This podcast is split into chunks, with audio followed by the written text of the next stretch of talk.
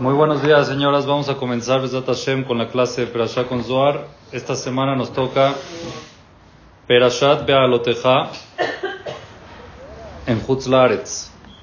Fuera de Israel estamos en Perashat Be'aloteja, en Israel ya están en la Perashat que entra. En alguna de estas nos vamos a unir. Nosotros leemos dos y ellos leen una.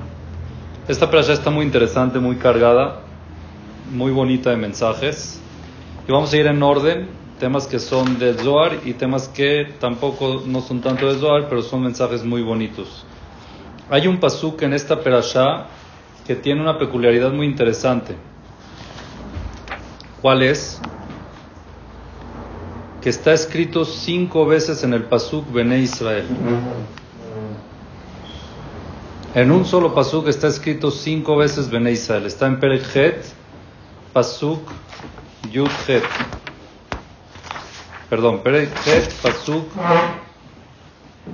Yutet. Está hablando con respecto a los Levim y dice el Pasuk así: Vaetenet alvim netunim learon ulbanav mitoch bene Israel. La voz de Taudat bene Israel. Veo el Moed, uljaper al bene Israel, veloye bibne Israel negev begeshet bene Israel el Akodesh. Cinco veces en un solo pasuk está escrito Bene Israel. ¿Para qué tantas veces? ¿Para qué tantas veces? Puede decir Bene Israel al principio, Bene Israel al final y entendemos que todo es Bene Israel. No necesita decir tantas veces. ¿Quién hace esta pregunta? ¿Quién creen? Muy bien. Rashi. Rashi es el primero. Rashi dice, Hamisha Peamim Nemar Bene Israel Bemikraz Cinco veces está escrito el pueblo Israel en este pasuk. ¿Para qué? ¿Cuál es la finalidad? Dice Rashi, Leodia Jibatán, para transmitirnos al pueblo judío cuánto Dios tiene cariño por el pueblo judío.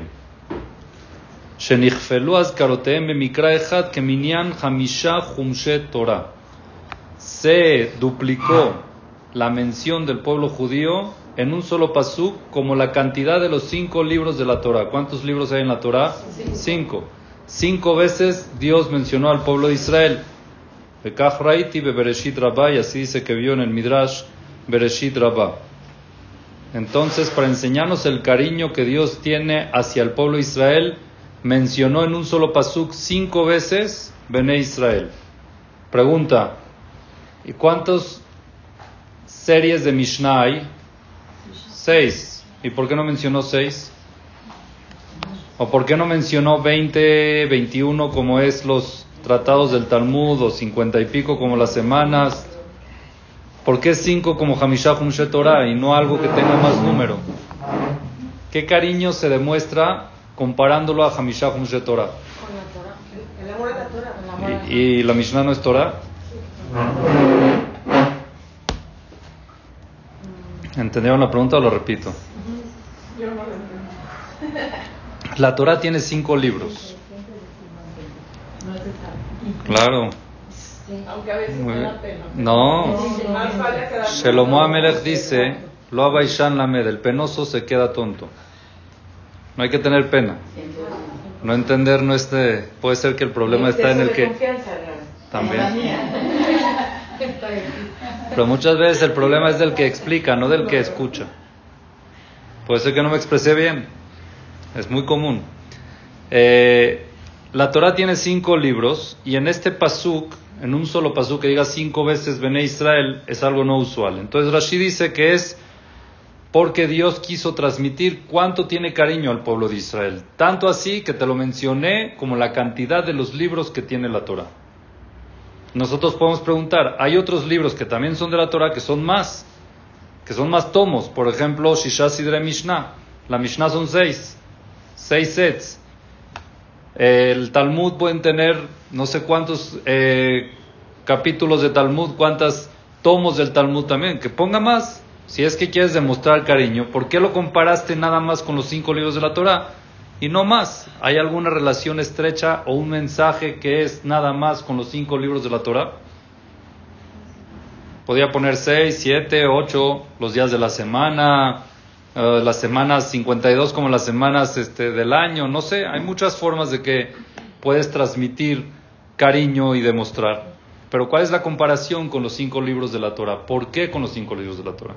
Entonces escuché una respuesta, y no me acuerdo el nombre de quién, una disculpa, pero no es mía, la escuché, pero ya no me acuerdo el nombre de quién.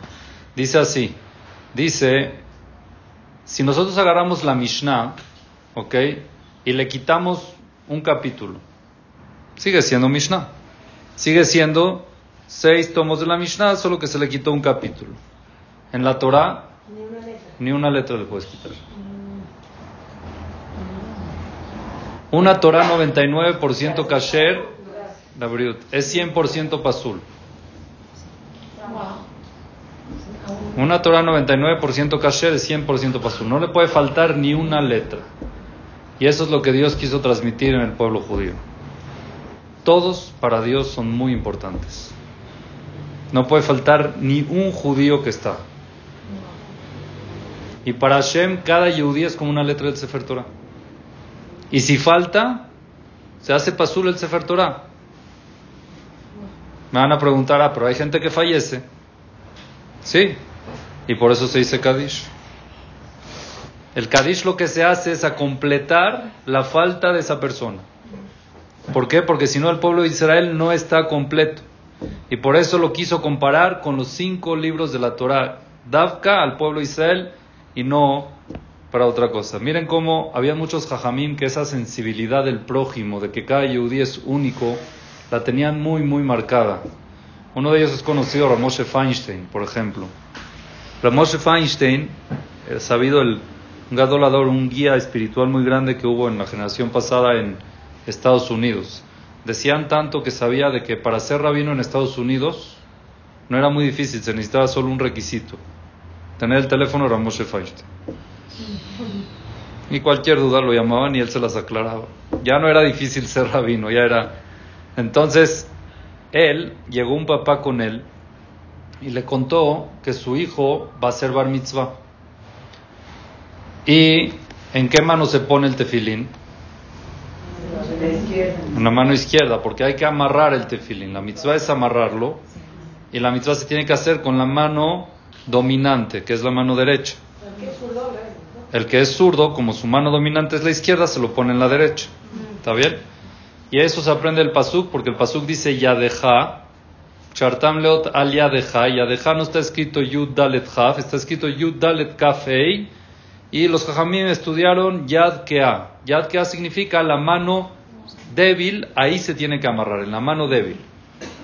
Ahora, ¿qué pasa si es que hay niños que son ambidiestros se llaman, que de las dos manos pueden hacer, pueden escribir, pueden, tienen las dos manos bien, igual. ¿En qué mano se la ponen? No, la izquierda. izquierda. Pues ¿Por qué? Pero son las dos, no. La Torah dice que se la pone en la mano débil. Este niño no tiene mano débil, las dos son bien. La derecha por... Entonces, ¿en cuál se la ponen? La alajá dice que se lo pongan en las dos. Primero se la ponen en una, se lo quitan y después se lo ponen en la otra.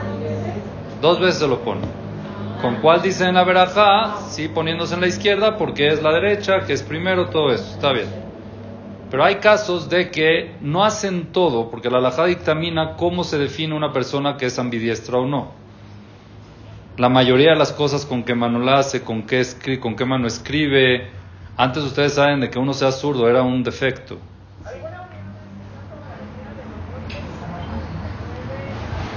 ¿Ah? No, entonces los papás los obligaban a acostumbrarse a escribir con la derecha, porque la zurda era algo raro, era algo no bonito. Entonces los niños al final escribían con la derecha y con la izquierda, pero todo lo hacían con la izquierda. Comían con la izquierda, pero nada más escribían con la derecha, si se llama mi diestro o no. Entonces este papá llegó con el Rav Moshe Feinstein y le dijo, mi hijo es ambidiestro, no hace todo con la derecha, pero sí sabe escribir con la derecha. Y quiero saber en qué mano ponérselo. Ya va a, ya va a llegar el, tefilín de él. Y yo creo que él es ambidiestro, le dijo el papá, porque él es discapacitado. No puede caminar y usa silla de ruedas. La silla de ruedas adiestra la mano para que tenga fuerza también la izquierda y también la derecha.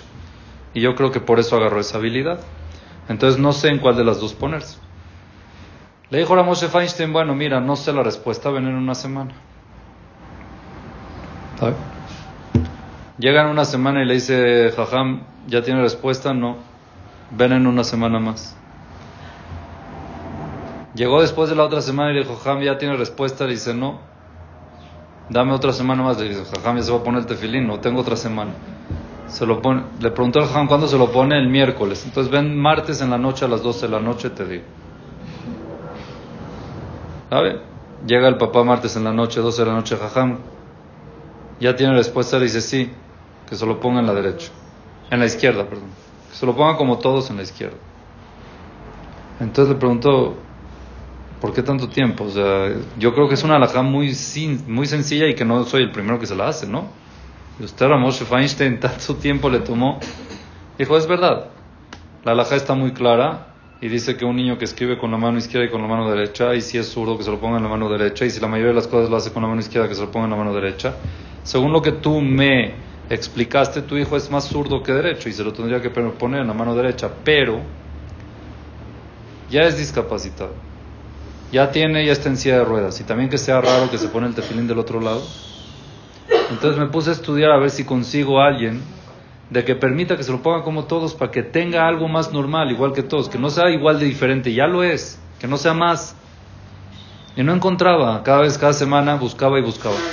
Hasta que llegaste el último día y la verdad no encontré y me lo tomé a mi pecho. Que se lo ponga en la mano izquierda como todos, para que no se vea más diferente. En la izquierda. Todos se lo ponen en la izquierda. Que se lo ponga. Ah, sí. Que se lo ponga como todos para que no se vea más raro ya por su situación. Y eso yo me lo tomé hacia mí por el cariño y el amor a cada uno del pueblo de Israel. Es lo importante de tener respeto y cariño a cada uno de Israel. Justamente la semana pasada falleció un gadolador, el Rosh Edelstein, y él era muy famoso con ese cariño, con cada niño, cómo lo respetaba, cómo lo quería, cómo le transmitía, lo entendía. Era algo espectacular, espectacular su forma de finuj, algo increíble, con cariño y con amor acorde a la generación.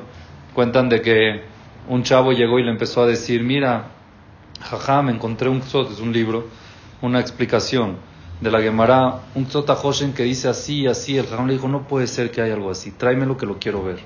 Y le trajo el libro y el niño contento, el chavo contento, cómo le enseñó al Jajam algo nuevo que no sabía. Dice, qué impresionante, está increíble, cómo no puede... espectacular y cuadra muy bien con esto. Wow, que mil gracias que me lo hiciste saber. Había un chavo atrás esperando para hacerle la pregunta, otra pregunta. Y cuando este terminó, lo agarró y le dijo, oye, Ayer dio shiur de sexot. Ayer dio una clase de sexot que le enseñaste. Pero él contar de hacer sentir al otro único, perfecto, especial, eso es Jibatan Sherbene Israel. Hay que tener el cariño por cada uno y uno del pueblo de Israel. Y por eso Hashem los multiplicó por cinco en un solo pasuk, lo repitió cinco veces. Y aparte, comparado a la Torah, que cada letra es importante y no puede faltar una es entender el valor de cada yudí y yudí que tenemos. Esto aprendemos aquí en esta primera parte de la Perasha. ¿Está claro?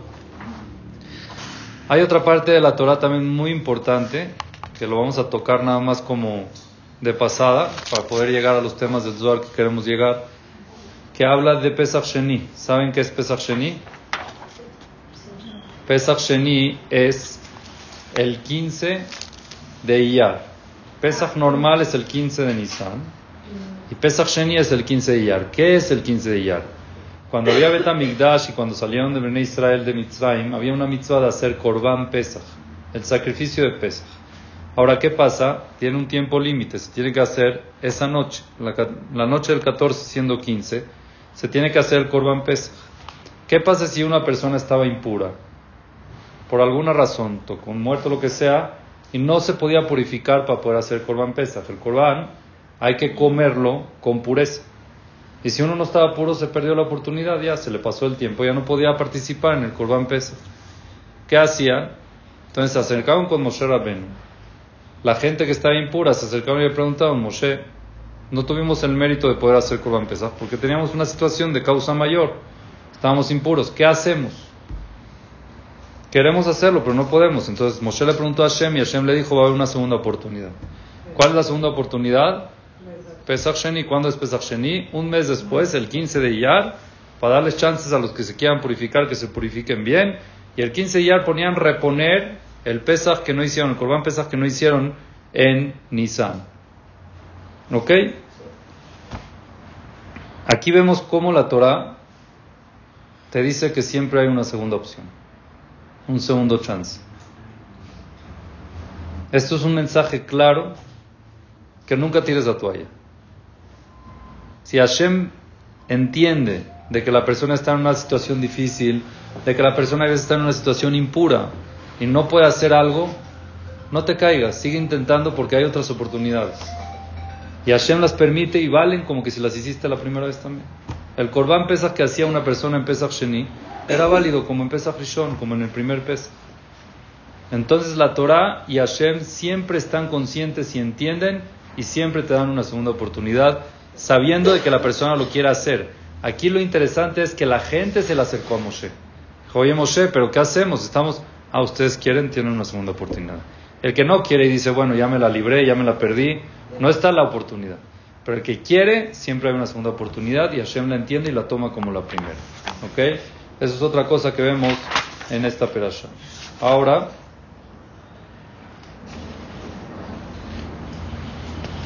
lo que les quería decir de Zohar. Hay otra parte en la perasha también muy interesante de los que se empezaron a quejar Vayam que mitonenim, se empezaron a quejar del man. ¿Se acuerdan de, esa, de ese episodio? La gente se empezó a quejar del man, que ya se cansaron de comer pan del cielo. Quieren regresar a comer algo terrenal, carne, pescado, cebolla, sandía. ¿No que el man se convirtió en lo que uno Sí, quería? sí. Muy buena pregunta. ¿Escucharon la pregunta o no? Sí. ¿Y cuál es la respuesta? tercos. El que quiere quejarse se queja, se queja sin lógica. Claro. Es que así somos. El que busca quejarse se va a quejar sin lógica. El problema no es de lo que te está diciendo, es otro problema que lo está expresando así. Entonces hay que buscar el punto del problema. Muchas veces tenemos problemas que no sabemos expresar y buscamos algo para quejarnos, pero no es eso. Si la esposa le- se queja con su esposo de algo, no siempre es lo que se está quejando, puede ser un trasfondo que hay que hay que atacarlo. Igual los hijos, igual el esposo, ¿ok? Que eso es muy importante, tenerlo en cuenta, saberlo y detectarlo. Y así Hashem lo detectó. ¿Qué le dijo Hashem a Moshe? Agarra setentas de Kenim para que les enseñen Torah. ¿Y quién te pidió Torah? Te estoy pidiendo carne. El problema no es la carne, es el problema que no tienen Torah. ¿Entienden? Esa fue la... Entonces también habla de esto, eh, también habla de esto el, eh, la Torah en esta perasha. Ahora hay algo, ¿quieren escuchar un poquito de los sueños? ¿Sí? ¿Les interesan los sueños? ¿Está bien?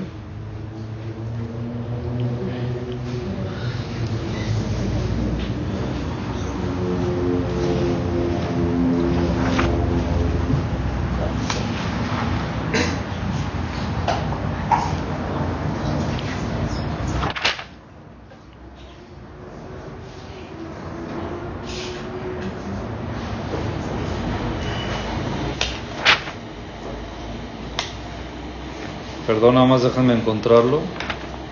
Es que hay muchos Zohar. Ok, antes de los sueños. Antes de los sueños, otro tema también importante es saber que el Zohar lo trae. Y dice así. Cuando el pueblo de Israel se quejó de que ya no quieren man, que quieren comida, ¿qué estaban pidiendo? Pero ¿qué le dijeron a Moshe? Oye Moshe, ya, nos cansamos. Vaishma Moshe voy a leer y traducir porque es importante estar en contexto de lo que pasó. Vaishma Moshe Mishpejotav. Escuchó Moshe que el pueblo se puso, se reunió a llorar. Se reunieron entre familias llorando. ya no aguantamos, estamos cansados, pero entre muchos, o sea, hicieron manifestaciones. Ish lepeta jaoló, se paraban en las puertas de la casa haciendo manifestación. Ahí Haraf Hashem se enojó mucho Hashem. Ubené Moshe también Moshe lo vio muy mal. ¿Qué onda? ¿Qué plan? ¿Por qué se están quejando? ¿Qué está pasando? Y ahí Moshe explotó. Explotó Moshe. Vayomer Moshe el Hashem. Le dijo Moshe a Hashem, Lama areota le abdeja. A ver, Dios, ¿qué te hice? ¿Por qué me metiste en este paquete? ¿Por qué me haces el mal? ¿Quieres mi mal, Dios? Lama lo matzati beneja, ¿te caigo mal? Sí, Moshe diciéndole a Dios, Dios, te caigo mal. La sumet masako la de alay para ponerme a mí como encargado de todo este pueblo, que yo cargue a este pueblo, a este, todo este pueblo Mejnun. ¿Te caigo mal de verdad que me pusiste a mí de líder? ¿Te hice algo? Así le habló Moshe a Dios. Mira cómo, cómo le transmite Moshe su sentimiento a Dios. ¿Acaso yo paría este pueblo? Y manojía litiu, yo los crié. Quitomar el ay para que me digas para que me digas cárgalos como carga una mamá a su hijo. Así soy.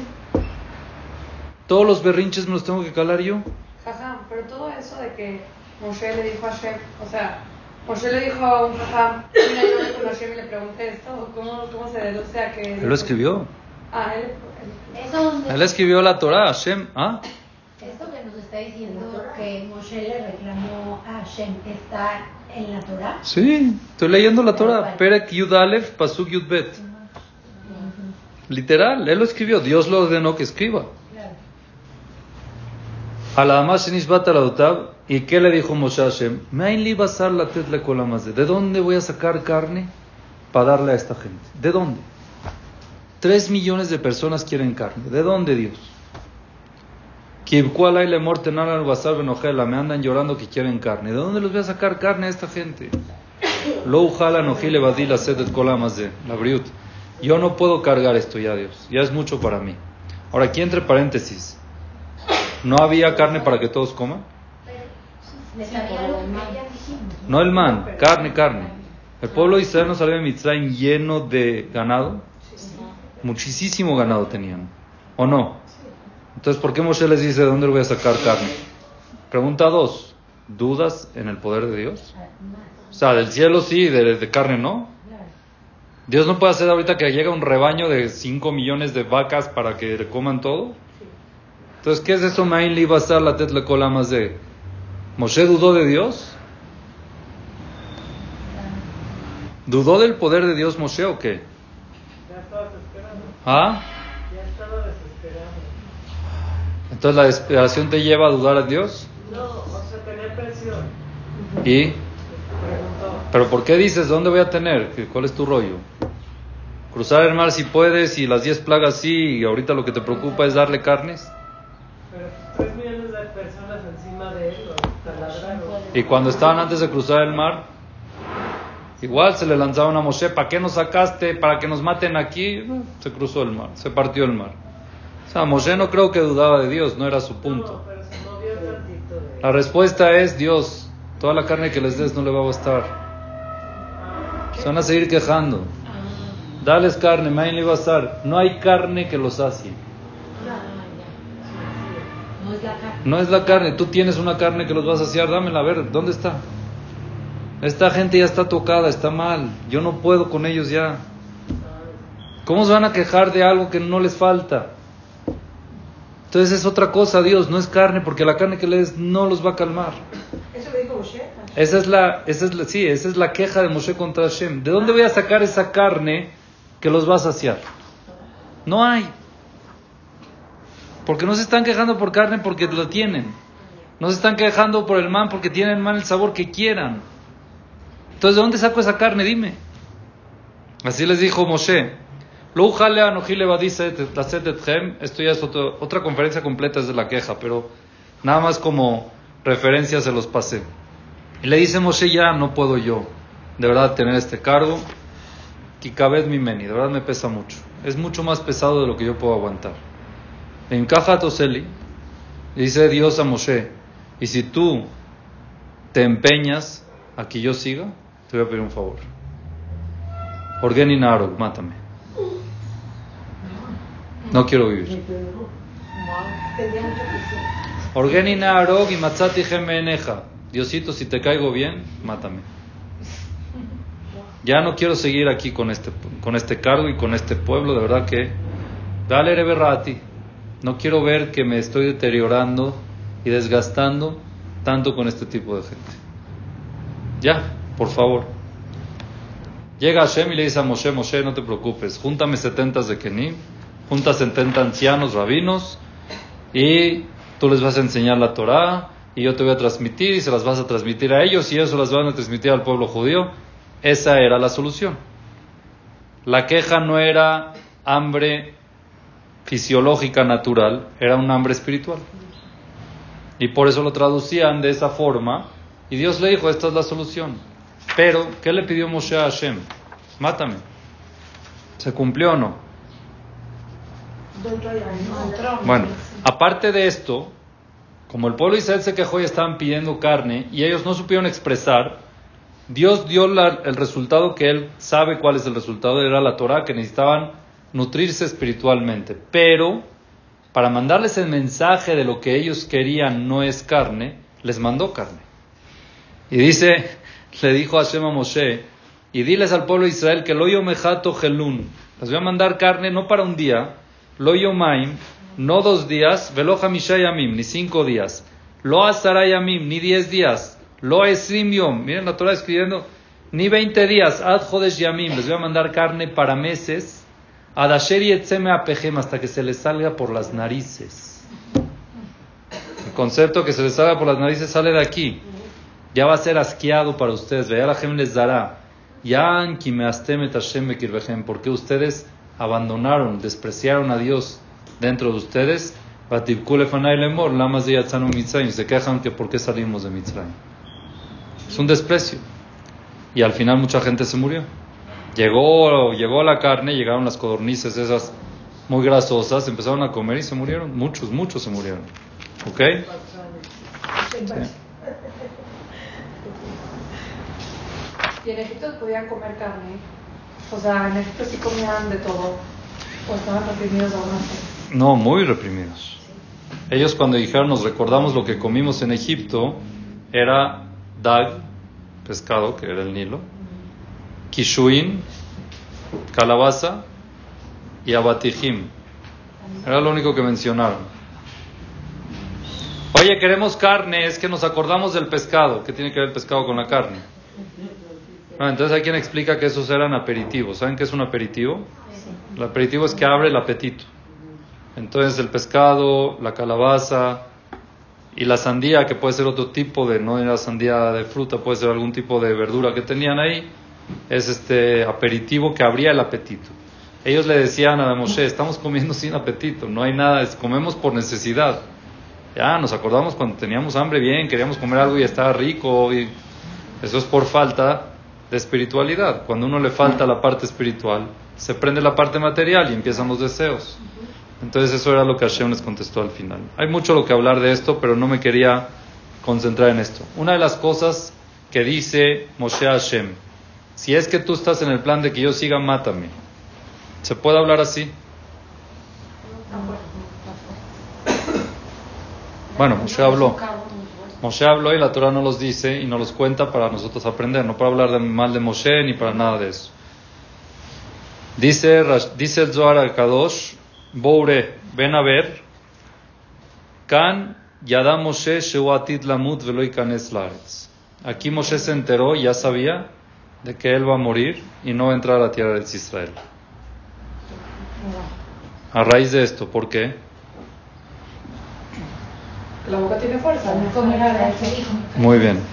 Ahora es la primera, es la primera vez que Moshe le dijo a Dios, ya no quiero seguir, sácame de este planeta. No, ya le había dicho, bueno. Ya lo había dicho varias veces, ¿no? Entonces, ¿por qué aquí? Entonces dice Zohar, miren qué punto tan interesante. Dice el Zohar Bealken, y por eso En lo le adam le kalele tatzmo.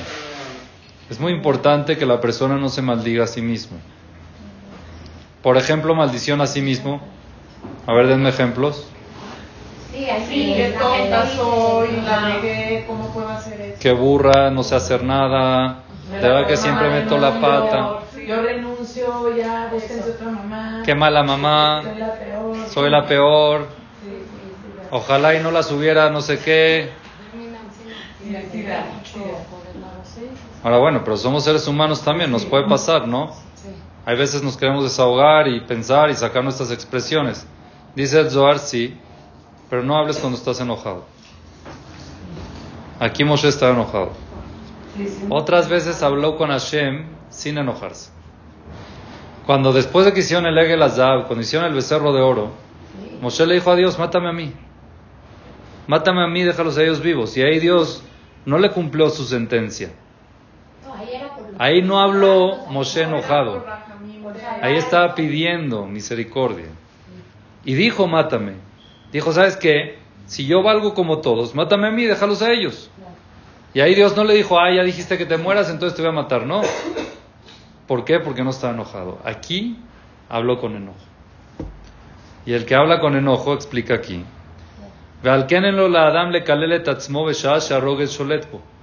Es muy importante no maldecirse cuando uno está enojado. ¿Por qué?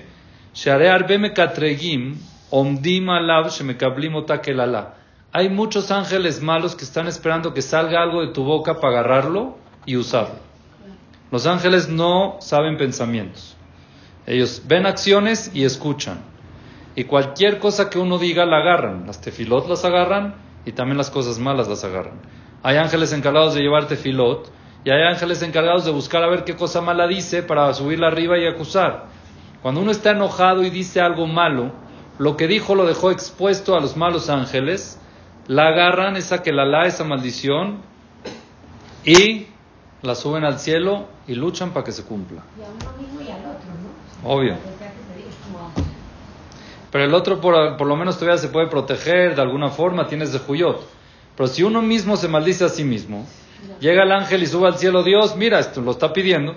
Pues hay que cumplirse. No, pero tiene méritos, los méritos que tenga, él está pidiendo, date caso, lo está pidiendo. Bueno, yo, yo estaba muy cansada hace como dos años y medio cuando era el COVID.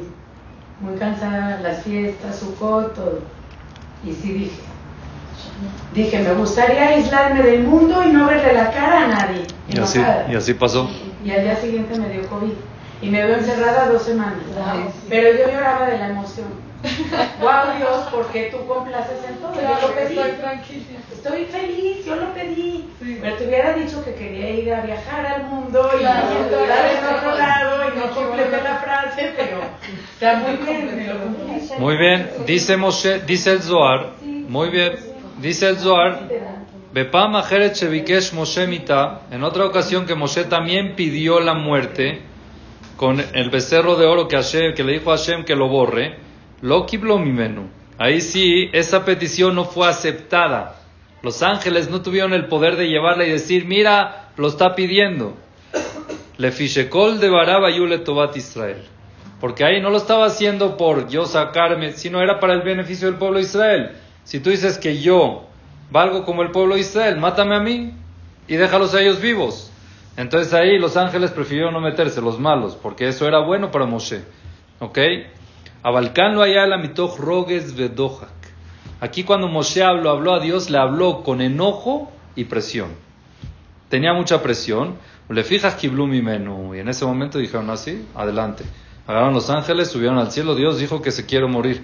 Mátalo, mátalo. Hasta que Dios les dijo, está bien, ya. Lo voy a matar antes de que entre a la tierra de Israel. ¿Quién lo pidió? Moshe. Pero pues, no está muy fuerte, o sea, porque era un cargo muy fuerte, o sea, no, no por malo, pero era un cargo muy fuerte que, que no, a lo mejor no estaba tan listo para aguantar. ¿Y por qué Hashem como que luego, luego no le dijo, o sea, Muy buena pregunta. no sé si me entendieron? La pregunta es, la pregunta es, bueno, la verdad que era un cargo cañón. dejando así nada más. Era un cargo muy, muy, muy No, y difícil. hablaban la sonora de, De todo. Pero esto también es un mensaje muy grande para todos nosotros. No existe que Dios te ponga en un cargo que no lo puedas llevar. Dios lo puso. Dios te conoce muy bien. Y uno tiene que trabajar, sí. Entonces, si tú como mamá de repente te metes en una presión, no sientas que Dios te metió en un lugar donde no lo puedes llevar. Porque si Dios te puso, es por algo. Las que no pueden no les da la oportunidad. ¿Sí? Así, así hay que sentirse. Si Dios me dio la oportunidad de tener hijos, de tener esposo, de tener casa, de criar hijos, es porque lo puedo llevar. ¿Hay presiones? Sí. Cuida tu boca. Te entiendo que hay presiones, pero cuidado con lo que dices.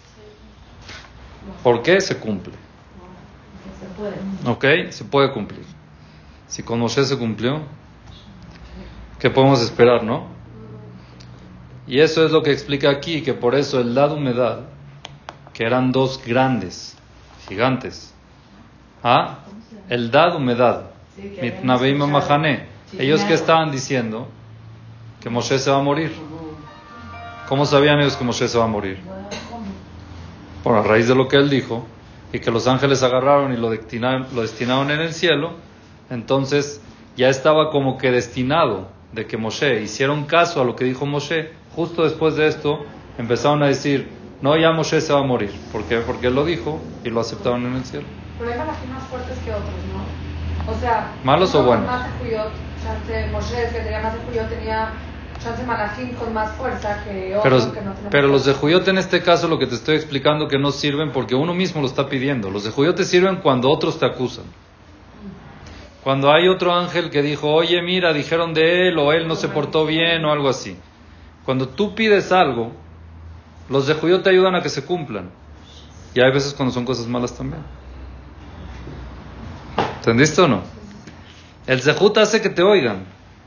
Entonces, quieren cumplir con, la voluntad. Moshe llegó y pidió, su voluntad es morir.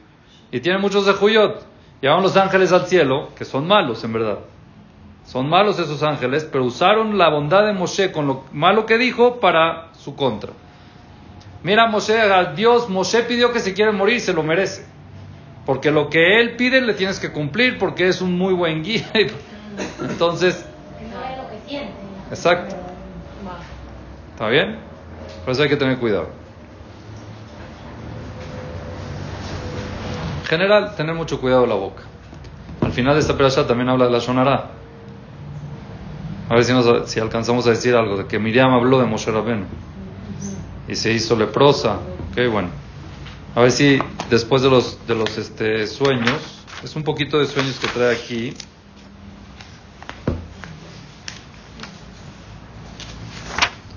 ¿Qué quieren? ¿Prefieren ver lo de los sueños o de la sonara? Porque no nos da tiempo de los dos. ¿Los sueños?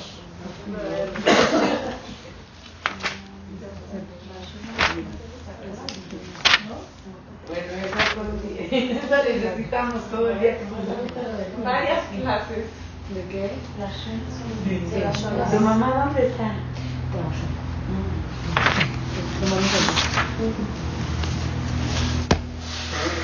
Nada más van a dar un minuto para que lo encuentre.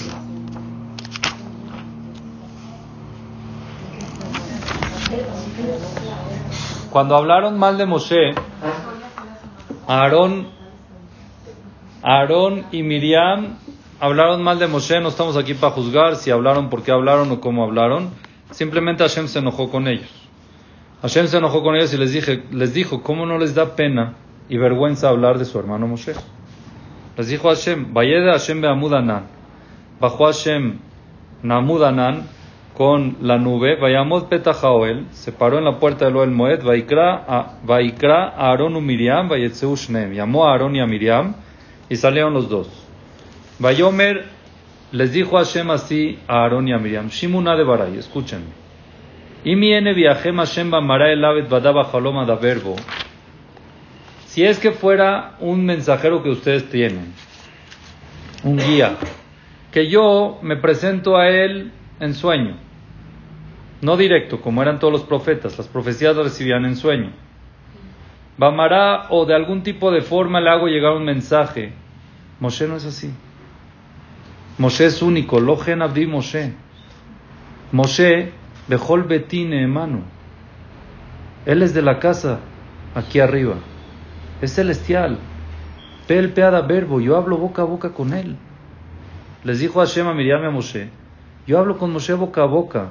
Un mare velo directo. No me cubro. Utmunat Hashem yabit, él me ve.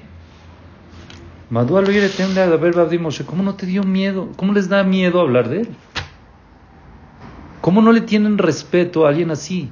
Que llegó a un nivel que nadie ha llegado. No es otro profeta más. Es verdad, es tu hermano, pero mira el nivel que tiene. Dios diciéndoles, ¿ok? ¿Cómo hablaba Dios con ellos? Con la muda nan, no directo. Salía una voz de la nube. ¿Ok? Entonces, ya que se habló de sueños, de que Hashem se presenta en sueños y hay profecías en sueños, el Zohar habla de esto de sueños.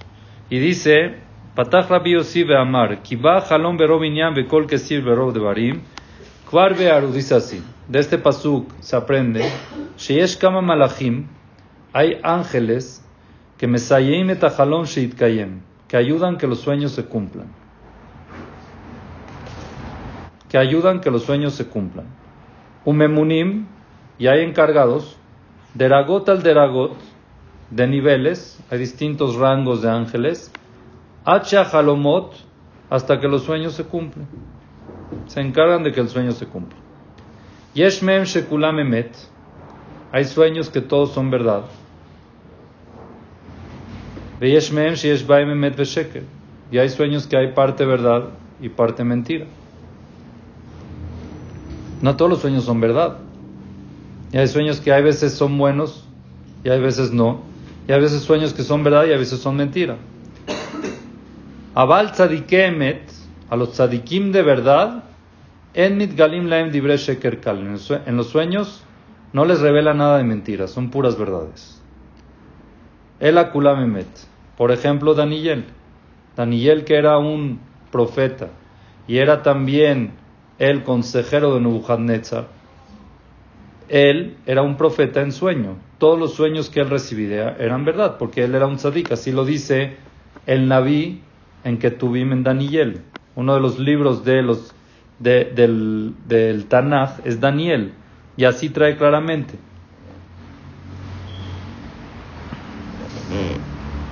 ¿Cómo pasa esto? Dice él. Otan tzadikemet, esos tzadikim, beshashin ishmotem olot, en la noche, ¿qué pasa con el alma? La neshama sube. ¿Ok? El nefesh, el ruach se queda y la neshama sube. Cuando sube esa neshama, el mitjabrim baem de barim kedoshim. Por ser de que es un alma pura, se apega a esa alma puras cosas sagradas, cosas buenas. Y esas cosas buenas, modim laem, esas energías positivas, modim laem dibremet, les avisan al alma cosas verdaderas. Tienen el poder de decirle al alma lo que va a pasar, o mensajes verdaderos. De Barim Kayamim, cosas que van a suceder, Shena Mehazvim Lola, que nunca decepcionan. Quiere decir que pasan lo que pasa. Quiere decir que número uno, cuando uno sueña, ay rabino, tengo miedo del sueño. ¿Eres tzadik? Califícate. Si eres tzadik, puedes decir que es verdad. Ahora, uno que no es tzadik puede ser verdad o mentira. Ya no se sabe. Puede ser o verdad o mentira. Y ahí viene lo que va a decir después, más abajo, que vamos a hacer ahorita un paréntesis. ¿Es bueno soñar bueno o no? No, dicen que no. No es bueno soñar bueno, ¿por qué? Porque dicen que son las cosas buenas que te mandarían okay. que no se va a cumplir. Entonces, ¿los tzadikim que sueñan malo? Cuando sueñan no es mejor porque son cosas que... Los tzadikim que son buenos, que les avisan cosas en el cielo buenas. ¿Es malo? Sueñas bien. No, porque eso Acabamos de decir que los Acabamos de decir que a los tzadikim les transmiten en el cielo toda la verdad y cosas buenas. Pero no, o sea, normalmente Entonces es malo para ellos. Pero hay. Esos tzadikim, esos nevim, esos profetas que recibían su profecía en sueño, ¿es malo para ellos porque ellos soñaban cosas buenas? No, porque así se cumplía. Porque Pero si soñaban cosas malas, tal vez sí es bueno, porque ya la vivieron Bueno, lo que dice aquí, la Rabanit, escuche bien. Veim Tomar, pregunta el Zohar, esa pregunta la hace el Zohar. Are Shaninu, David Amelech, él dijo, nunca yo soñé un bonito sueño. ¿Por qué David Amelech no soñó bonito sueño? como dice aquí, ¿por qué? Porque los sueños hay veces son decretos que la persona tiene. Y por sus buenas acciones se los cancelan, pero sigue decretado que pase el susto, pero sin la consecuencia. Entonces uno sueña que chocó, suda, se para asustado, alterado, pero Baruch Hashem no pasó nada. Entonces del susto se lo tenían que mandar, pero la consecuencia no. Entonces lo mandan en sueño por sus buenas acciones. En cambio, al revés, al revés, por ejemplo, si una persona tenía destinado algo bueno y por sus malas acciones no se lo merece, las malas acciones le cancelan el tener lo bueno, pero la emoción no se cancela. Entonces le mandan por sueño que se ganó la lotería y se despierta y no tiene nada. Entonces la emoción en el sueño se la mandaron, pero la solución o la al final no lo tiene. Por eso David Amelech dijo, yo nunca soñé un buen sueño. Dice David Amelech, lo halom tov. En su vida no soñó bonito. Un mashma que se aprende de ahí que es bueno soñar mal. ¿David Amelech era malo? No, ¿verdad? ¿Será que en el subconsciente tenía de que siempre lo perseguían? Porque también lo que uno vive en el día, si no la pasa bien. ¿Usted estudió el Zohar? No, no estudié, pero bueno, solté, por eso el exceso Aquí está. De repente me sale así, escupo todo. Bueno, así dice el Zohar. El Zohar trae, miren, increíble. El Zohar contesta, David Amelech nunca soñó bien, ¿por qué? El Abadai le fiche kol llamaba sak damim. Toda su vida David estaba en guerras. O lo perseguían a él o él perseguía a alguien. Vean todo el Teilim, está todo el tiempo escapando o él persiguiendo. Agradeciendo, o él, ¿verdad? Entonces David Amelech, por cuanto de que todo su día era así, no le quedaba de otra más que soñar. Vemos de aquí que cuando el sueño tiene que ver con lo que pasaste en el día, no es real. Eso es primer punto. Si, tú, si, si en el día fuiste al dentista y soñaste en la noche que se te cayó el diente, no es verdad. Porque fuiste o te dolió el diente y soñaste que se cayó, no es real. O pasó algo, o viste una escena. Muchas veces la, mente agarra mucho. Viste una escena y en la noche soñaste, o escuchaste algo y en la noche soñaste. Eso no es real, porque uno está en eso. ¿Ok? No se llama Halomot Eso no se llama. David Amelech dijo, diciendo de que él nunca descansó de perseguir, de que lo persigan, y por eso dijo, nunca soñé bonito. Toda mi vida fue una persecución, o yo, o alguien a mí. ¿Ok?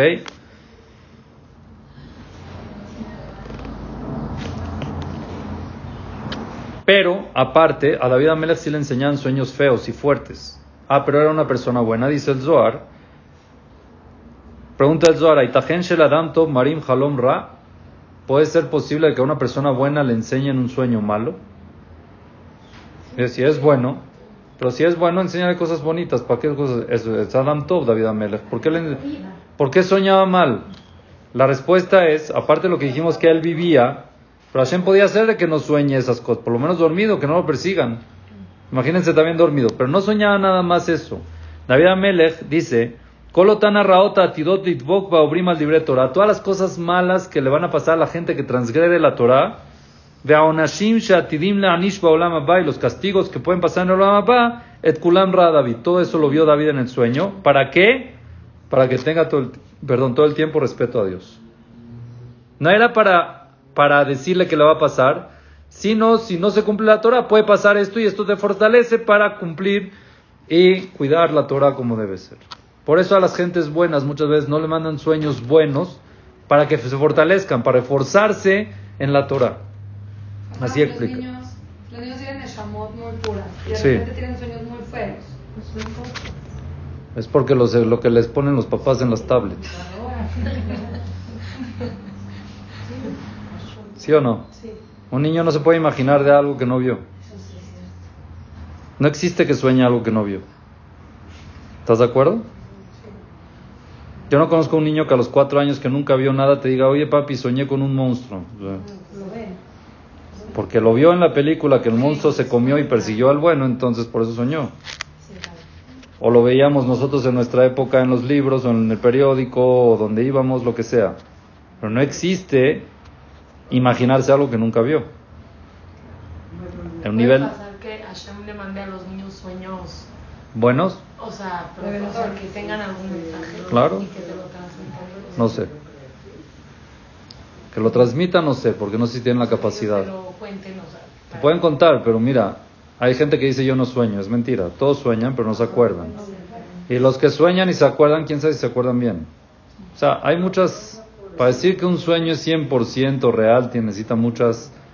¿Ok? Lo que sí, lo que sí, que esto es lo importante también, ya aparte de entender cómo funciona el tema de los sueños, dice, Shaninu, Shadam Shera Halon.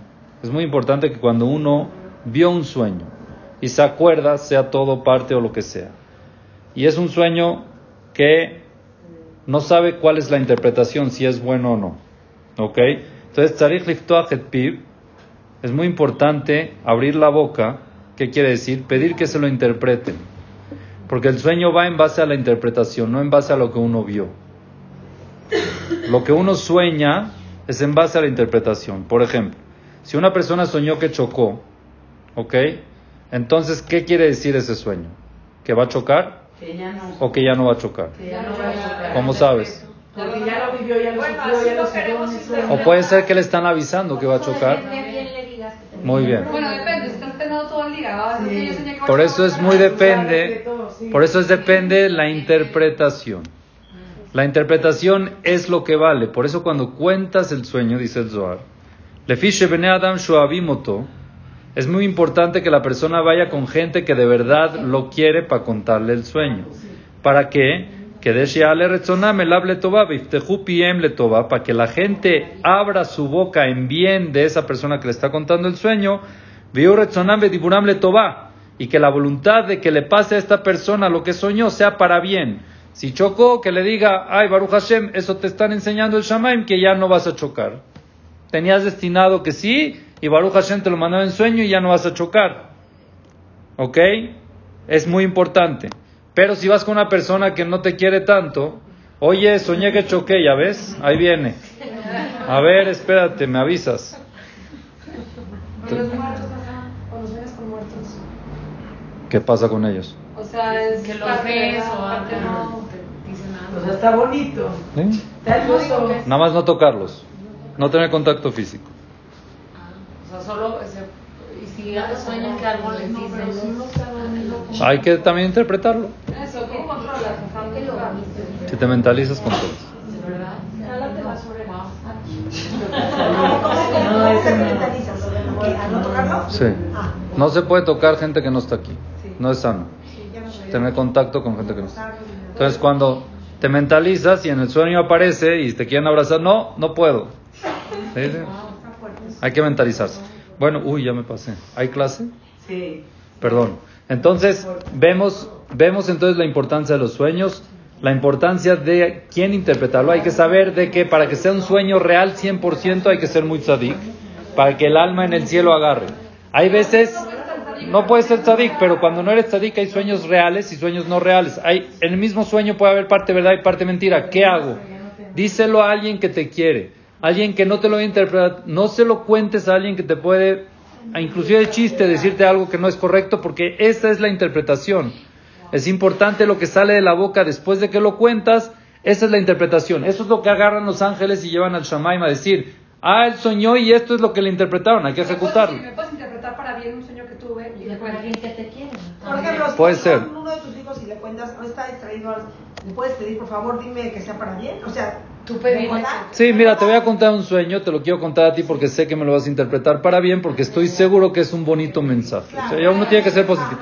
Se lo cuentas y que te lo interprete para bien, pero es importante que el que te diga, te diga, no es nada, va a pasar, Baruch Hashem te perdonaron, lo que sea, ¿para qué? Para que se dictamine, ¿sí? Sí, sí, sí, y viene de aquí. Está bien, muchas gracias, buenas, buenos días, todo lo mejor.